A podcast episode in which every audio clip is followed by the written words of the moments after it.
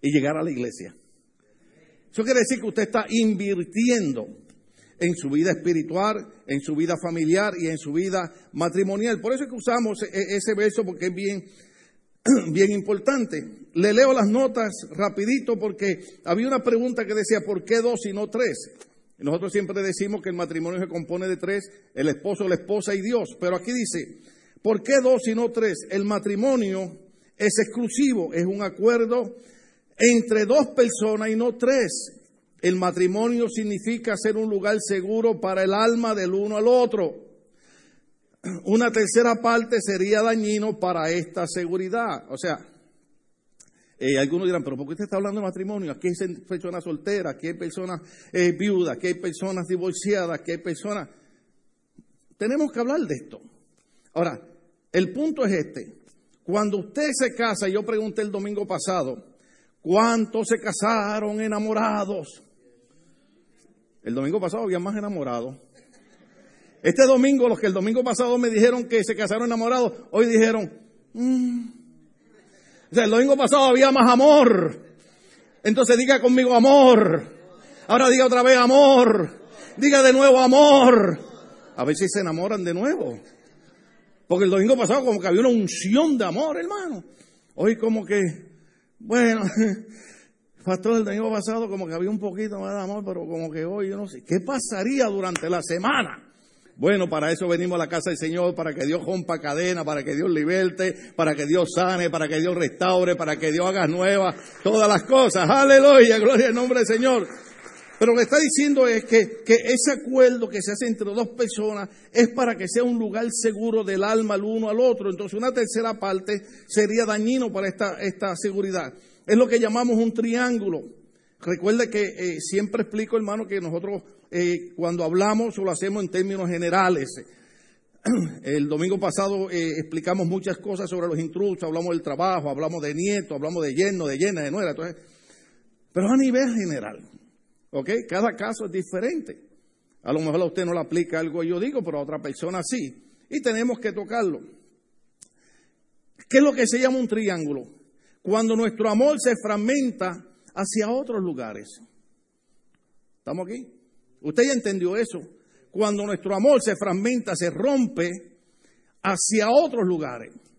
Cuando ya no es el esposo, cuando ya no es la esposa, lo que son las partes primordiales o preferidas o que más amamos en nuestras vidas.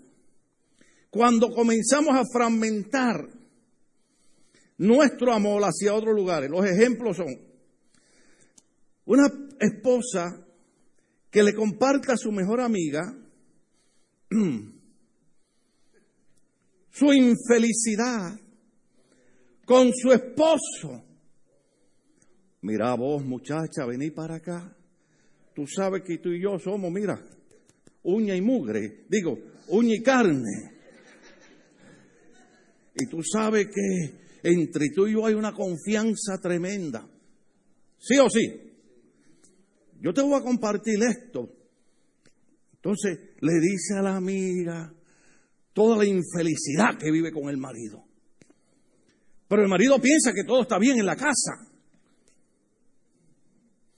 vámonos a la actividad, vamos a comer o seguimos.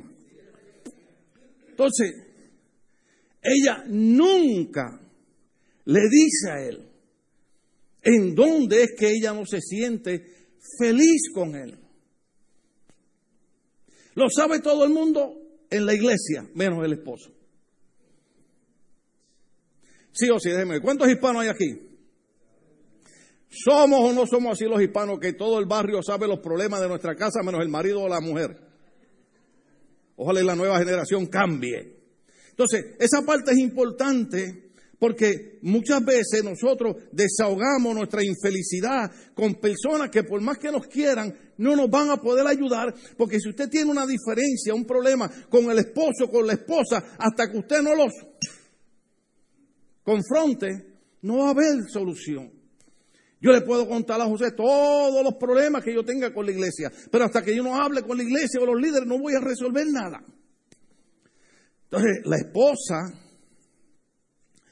tiene que tener cuidado, oiga, porque en los días que vivimos Usted tiene que tener cuidado quien te le cuenta sus cosas privadas. Mire, yo sé que esto es feo decirlo cuando uno es pastor. Porque, por ejemplo, en el caso mío, aquí todo el mundo me ama. Yo puedo contarle a usted todas mis, mis, penas, mis penurias, y todo el mundo me ama. Hasta que un día yo diga algo que a usted no le gusta. Antes lo amaba. Ahora lo amo a muerte. ¿Cómo que me ama a muerte? Quisiera que se muriera. O sea, entonces hay que tener cuidado. Hay gente que les gusta. Ay, ¿cómo, ¿cómo, digo esto, Dios mío? Te pongo a predicar ahora todos los domingos a ti. José, tú predicas mejor que yo. Porque yo me meto en problemas que después, ¿cómo salgo de esto? Pero hay gente que le gusta que usted le cuente. Antes se llamaba chisme. Gloria a Dios que hemos mejorado, hemos crecido y ahora se llama tecnología informática. O sea, Facebook. Pero antes era chisme, antes era bochinche. Ahora no, porque ahora somos gente fina, alabado sea el Señor. Entonces, usted tiene que decidir si usted valoriza su matrimonio, si usted valoriza su familia, si usted valoriza su relación con Dios, si usted valoriza su iglesia, entonces usted no le está contando a todo el mundo su infelicidad, sino que usted va con su esposo o su esposa o va con Dios. Mm, ¿Cómo salimos de aquí? No dan gracias a Dios que yo me atrevo a decir estas cosas, aunque usted me mire con ojos de pistola. algunos, me sonríen, pero así, así. ¿Qué voy a hacer? Dios me llamó a esto.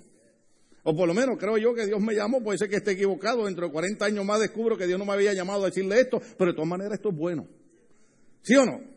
Entonces, un esposo, vamos a dejar la esposa tranquila, porque las mujeres aquí son maravillosas.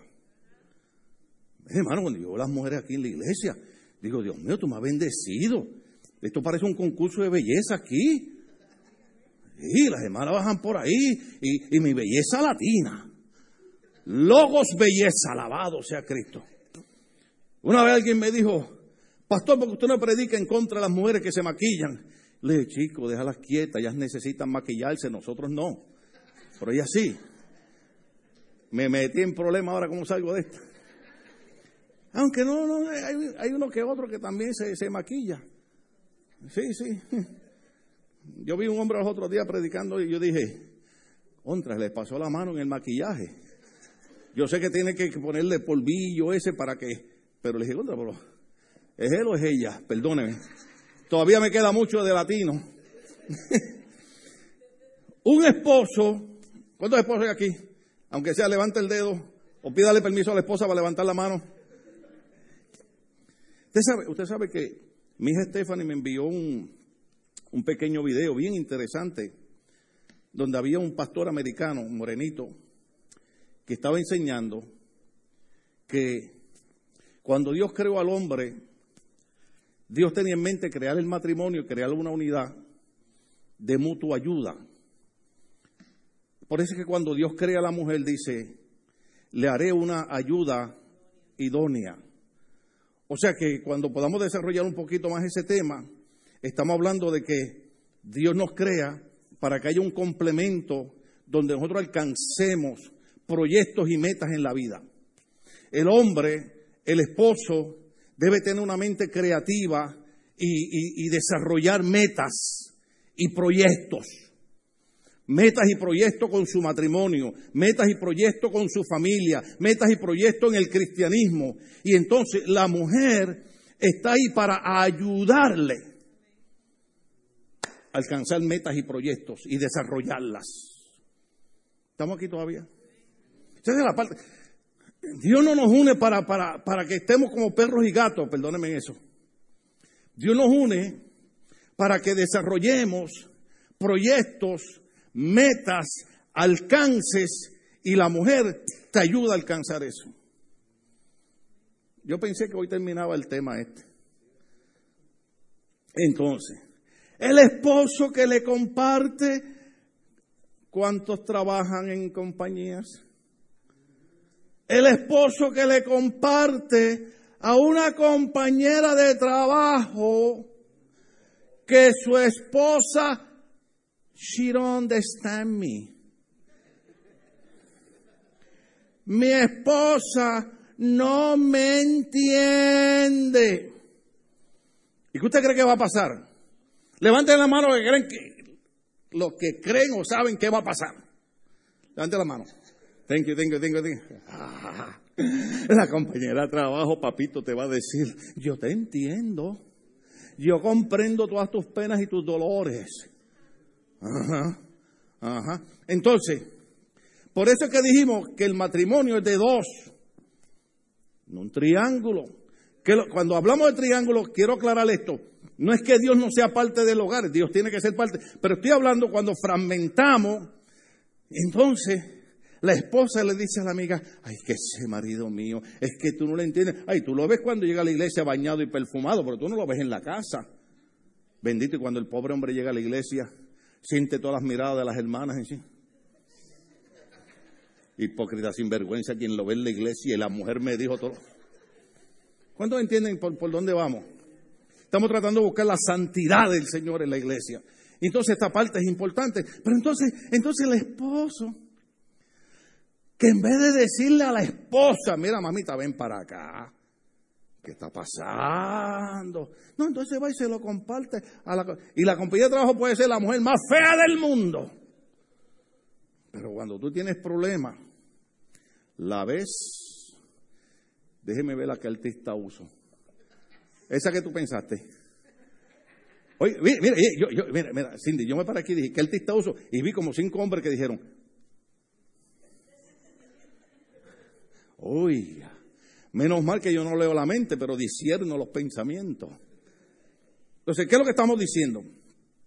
Si tú le empiezas a compartir una compañía de trabajo que tu esposa no te entiende, ella te va a entender. Pero tú sabes dónde van a terminar, ¿verdad? Destruyendo aquello que se suponía que trajera seguridad al alma del uno del otro, que se llama el matrimonio. Yo lo veo a ustedes así como medio asustados. Yo lo veo a ustedes que ¿quién, le dijo al pastor? Nadie me ha dicho nada.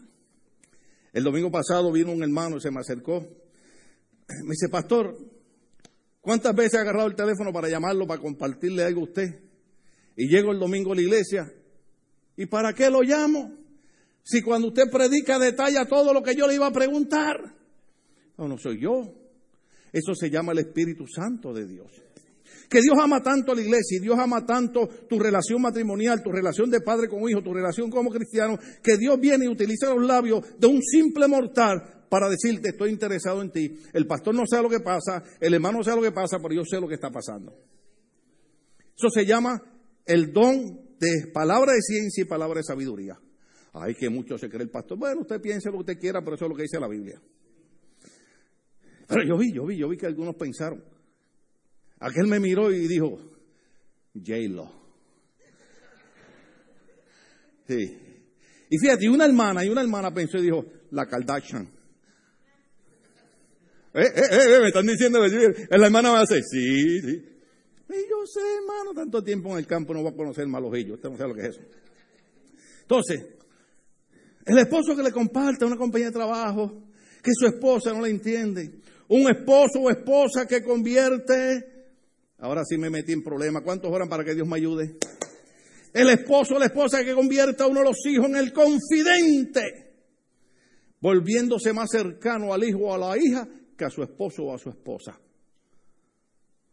¿Ah? Creamos esa mafia dentro del hogar. Sí. Entonces usted ve, usted ve, ¿cuántos hijos hay aquí? Todos somos hijos, usted no tiene madre.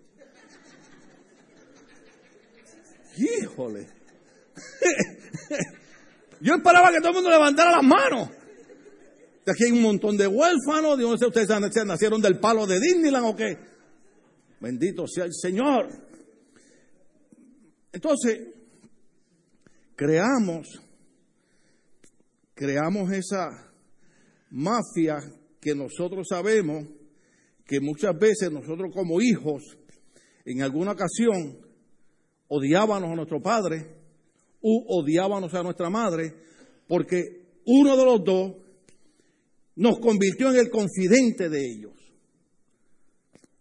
Y muchas veces los hijos no sabemos cuál es el problema que hay en el matrimonio de nuestros padres.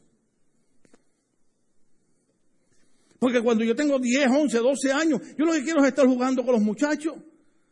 Pero ahí viene mi papá y me dice, no, mira que esa, esa madre tuya, que yo creo que yo me equivoqué, porque me... Y entonces uno empieza a mirar a la mamá de uno, oh, esta vieja mía, qué mala es, tanto. O si no es viceversa, la madre que agarra el hijo o la hija, ese padre tuyo, yo creía que esto, lo otro, pero ve.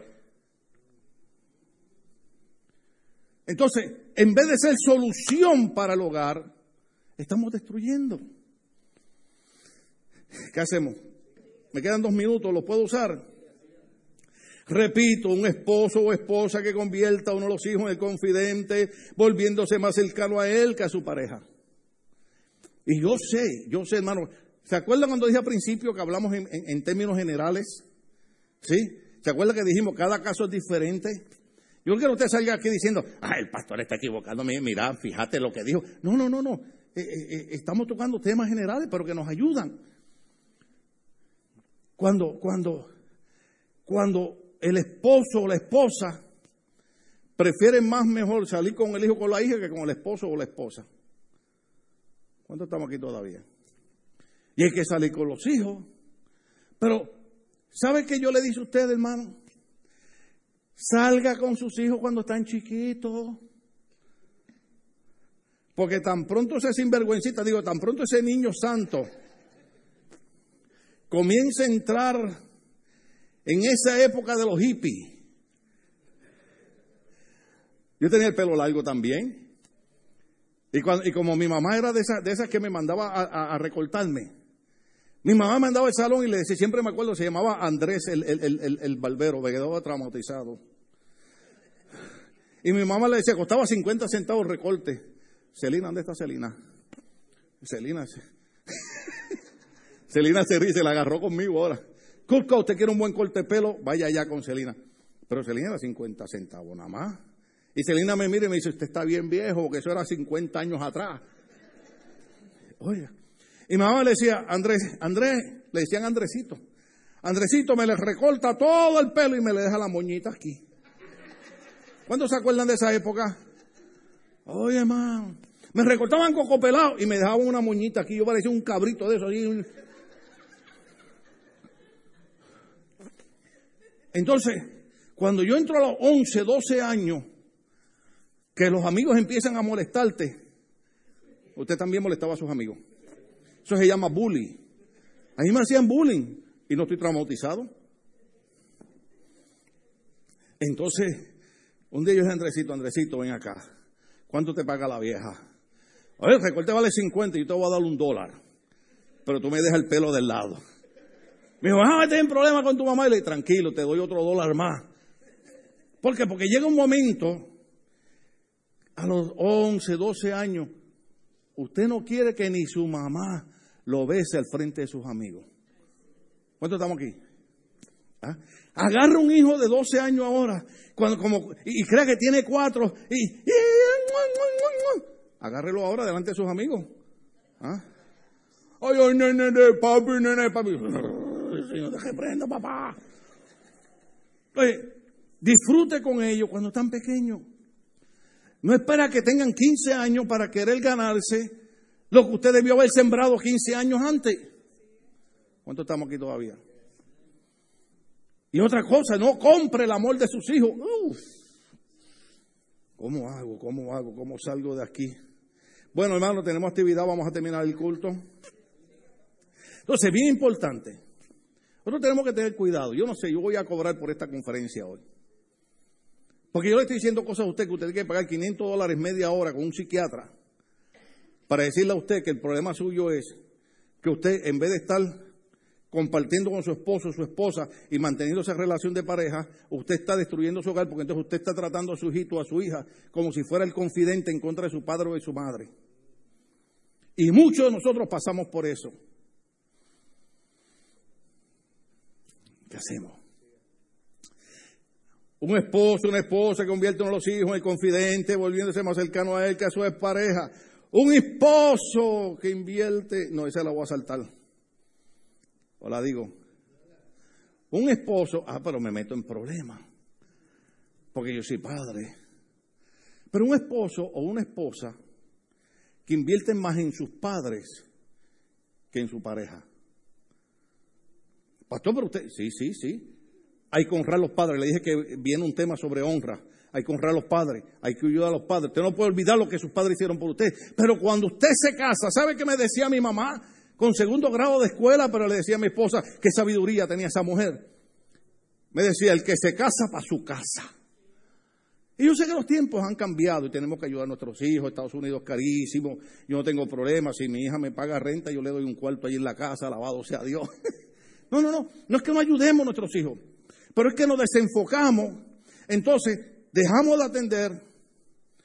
Por eso, déjeme darle. Por eso es que cuando son novios tienen que tener cuidado cómo van a hacer cuando se casen.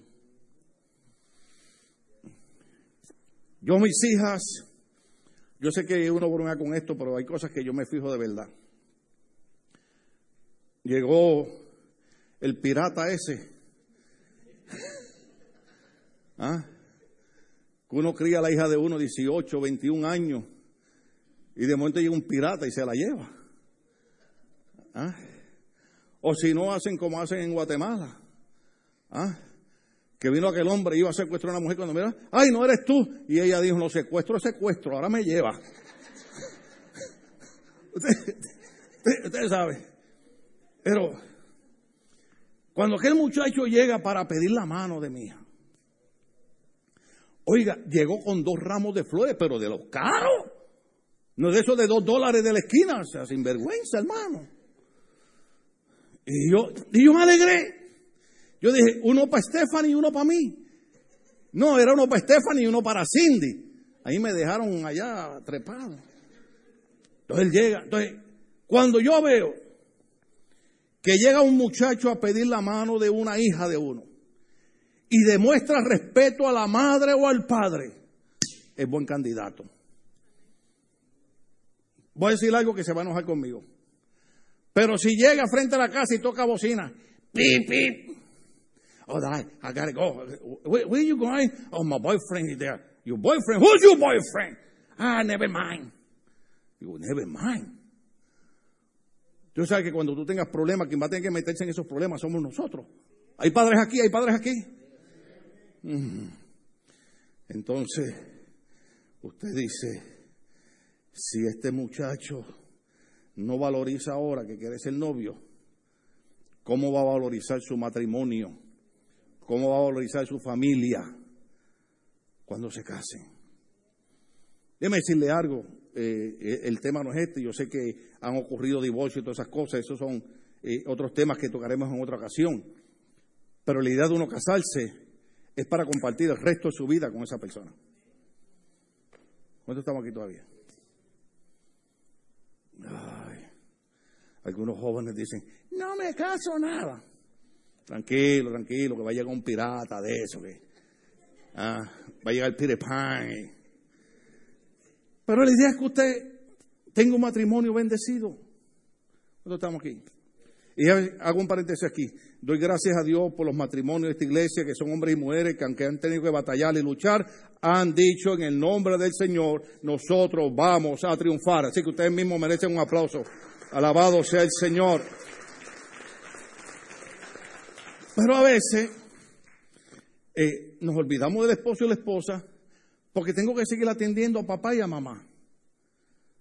Hay que ayudarlos, no los olvides a los dos, a los padres de ella y a los padres de él.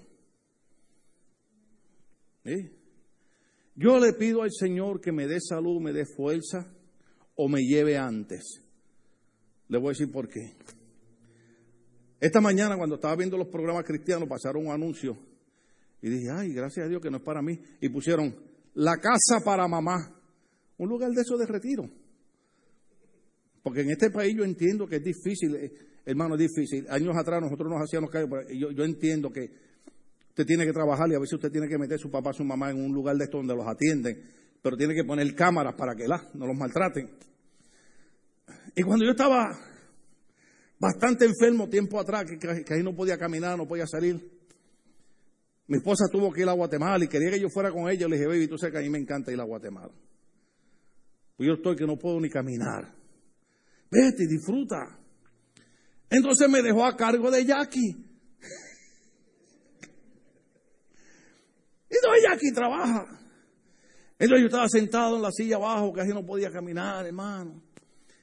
Entonces yo me acuesto tarde porque yo leo, yo leo en la noche tarde. Y ellas saben que yo me acuesto como a la hora de la mañana leyendo. Cuando me levanto temprano, entonces hago devocional esas cosas. Pero ella va y me dice, me dice en inglés, papi, ya son las 10 de la noche, voy a apagar las luces. Le digo, ah. Me dice, ¿quieres tus dos tostaditas? Le digo, ¿qué es esto? ¿Una casa de convalecencia? A las 10 de la noche se apagaron las luces. Digo, a las 10 de la noche estoy empezando. Y después no me, ¿quieres un pedacito de, de, bizcocho con helado? ¿No? ¿Quieres dos tostadas? Hermano, eso es comida de convalecencia. Y yo sé lo que es eso. Por eso le dije al Señor, Señor, me llevas antes. Porque usted sabe lo que usted... Sigo acá. No es que no ayudemos a nuestros padres. ¿Cuántos, cuántos están entendiendo? Te quiero dar precaución. No sea malo. Te tiene que ayudar a su papá y a su mamá. Lo trajeron al mundo, lo criaron, le limpiaron sus pañales. ¿Ah? Fíjense, los padres son tan maravillosos que cuando los niños se le vomitan encima y dicen, ¡ay, me, me, me, vomito! Es que te vomite cuando tenga 15, a ver. ¿Cuánto estamos entendiendo esa parte? Hay que orar, hay que ayudar, hay que honrar, hay que proteger a nuestros padres, pero hay que hacer un equilibrio. Porque tú, tú no puedes eh, Iba a decir una palabra aquí, pero no la digo, pero la voy a decir sin que usted sepa que yo le dije. Acá en Estados Unidos nos enseñaron que eso se llama mama voice. ¿Cuándo entienden eso? Y mire, deje que su hijo aprenda a comerse la comida quemada de la esposa. Porque si usted como madre, se lo dejo para otro día, sigo acá. Entonces, en estos ejemplos lo que ocurre es que el esposo o la esposa están tomando parte de su corazón y lo están llevando a una fuente externa. Esto no solamente causa dolor, sino que también es injusto. Trabaja en contra de lo que Dios ha querido que se desarrolle en el matrimonio. La unidad que trae a la pareja más cercanos en una manera profunda. El plan de Dios es que yo como esposo y Cindy como esposa, nosotros desarrollemos una relación más profunda. Nosotros nos reímos, nosotros nos reímos porque yo digo, la verdad que somos uno. Porque a veces yo voy a decir algo, hermano, y por medio segundo, Cindy lo dice primero y nos reímos y ella me dice, James. Digo, porque cuando usted empieza a desarrollar esa relación profunda que Dios quiere que haya en la pareja, usted no yo, Dios quiere que haya una relación profunda en la pareja pero no desarrollamos esa relación profunda porque estamos fragmentando y en vez de trabajar en nuestro hogar, en nuestro matrimonio, estamos creando otras cosas. Y nosotros como padres, tenemos que entender que un día nuestros hijos se van a ir, se van a casar. Si se quedan viviendo en nuestra casa, mejor. Pero si sus hijos viven en su casa o mis hijos viven en mi casa, yo tengo que darle la independencia que ellos necesitan. Si usted tiene que ayudar a su hijo y, o a su hija y, claro, uno quisiera.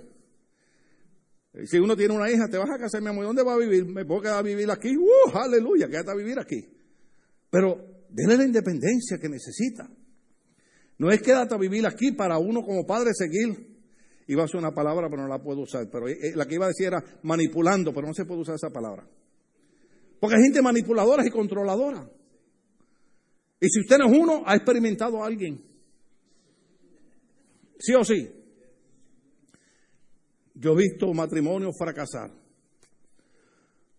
porque uno de los padres ha tratado de guiar.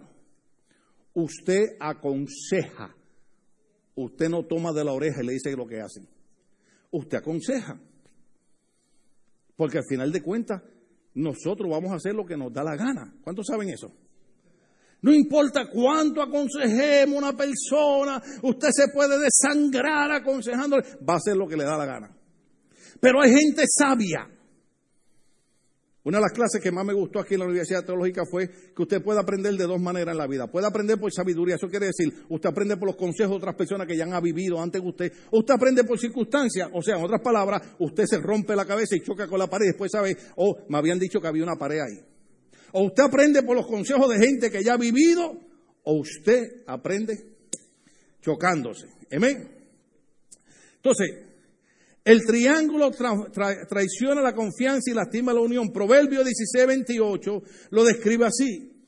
El hombre perverso levanta contienda y el chismoso aparta a los mejores amigos. Eso es lo que pasa cuando metemos una tercera persona. Voy para atrás, voy para atrás, voy para atrás. Cuando tú en vez de hablar con tu esposo y tu esposo, hablas con un tercero. Ese tercero te va a dar consejos porque a veces buscamos los consejos en la gente que queremos, no en la gente que necesitamos. Y hay un montón de personas que le piden consejos al hermano de aquí, a la hermana de allá, pero nunca vienen a hablar con el pastor. Porque saben lo que el pastor le va a decir. Estás fragmentando tu relación. Entonces, a veces venimos en la iglesia, perdóneme en esto, voy a ofender ahora, porque usted me va a perdonar. Si no me perdona, pues ni modo. Usted viene y le pide consejo a una persona que lleva tres meses en la iglesia, que todavía está gateando las cosas espirituales y usted quiere que lo aconseje en un problema matrimonial. No, usted busca personas que usted ha dicho, ¿cuánto llevan de casado? ¿Cómo ha sido su trayectoria?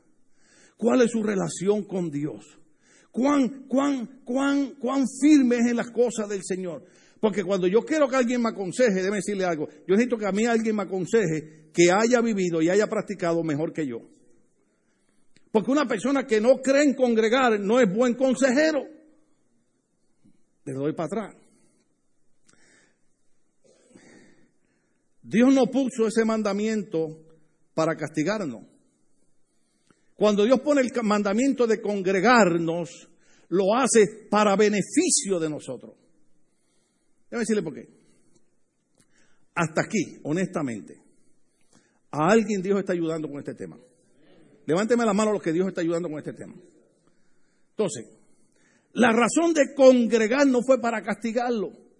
Es que cuando congregamos, escuchamos un tema, escuchamos la palabra de Dios, vemos al hermano, vemos a la hermana, emocionalmente comenzamos a compartir, porque donde están nuestros problemas es en el alma. Y entonces escuchamos temas que de momento decimos, ay, aquí donde lo estoy dañando, qué bueno que fui a la iglesia, qué bueno que congregué. El congregar no es para castigarnos, es para bendecirnos. ¿Cuánto estamos aquí todavía? Efesios capítulo 4, verso 15, dice que sigamos la verdad en amor. Amor, amor, amor, amor. Por amor. Oh, oh, no, y yo pensé que era un himno.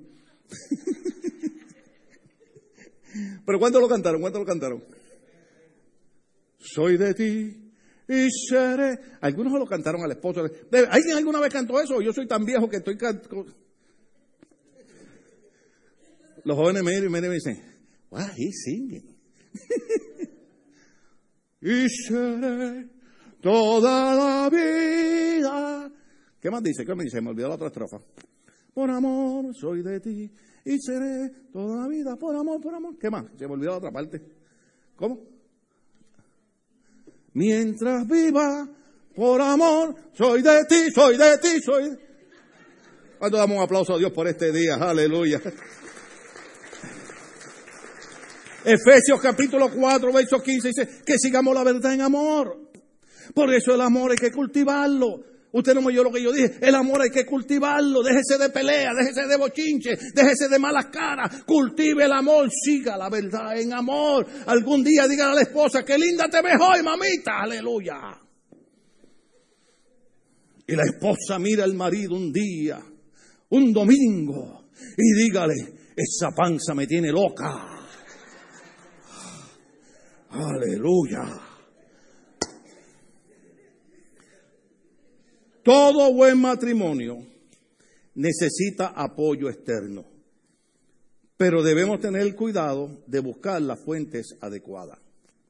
Toda persona, todo matrimonio en algún momento necesita un apoyo de afuera, pero usted tiene que tener cuidado en quién es la persona que le va a apoyar o le va a aconsejar o le va a guiar. Yo dije en la clase de teología que yo me sorprendí de una cosa impresionante y aquí termino. Iba, a seguir con otra parte. El domingo que viene, eh, no, el otro domingo me toca predicar porque aquí me dejan predicar más que un domingo al mes. Voy a seguir un tema bien importante que de aquí, este tema me lleva a ese tema. Y usted no se va a querer perder ese tema del otro domingo, porque el domingo que viene tenemos, tenemos un predicador que es tremendo, formidable, va a estar aquí ministrando. Pero el otro domingo yo voy a seguir de aquí, voy a entrar en otro tema, en otro pasaje que va a ser maravillosamente efectivo para nuestra vida. Pero yo dije que estaba viendo un pastor, este hombre tiene 30 mil personas en su iglesia, o sea, tiene mil personas más que yo. Bueno, yo estoy contando los de Facebook, estoy contando los de Internet. Entonces, eh, su hija en la adolescencia empieza a tener problemas y no quiere saber del padre. El papá es pastor, no quiere saber del papá. Este hombre escribió un libro donde él habla de la experiencia de que Dios le habla a él. ¿Cuántos saben que Dios tiene boca y habla, ojos y ve, manos y toca, pies y camina, boca y habla? Y un hombre que su relación con Dios es bien profunda y un hombre que es un maestro excelente. Entonces él dice, que tuvo que ir a un psicólogo. Porque su hija comenzó a ir primero y el psicólogo llamó al pastor y le dice, en el problema que tiene su hija usted está metido ahí. Dice, pero ¿qué, es lo que está pasando? Entonces él dice, y yo confesé mi parte también, ¿verdad? Él dice, yo estaba tan envuelto con una mega iglesia, yo estaba tan envuelto escribiendo libros, yo estaba tan envuelto viajando que se me olvidó que yo tenía una hija ahí que necesitaba mi tiempo.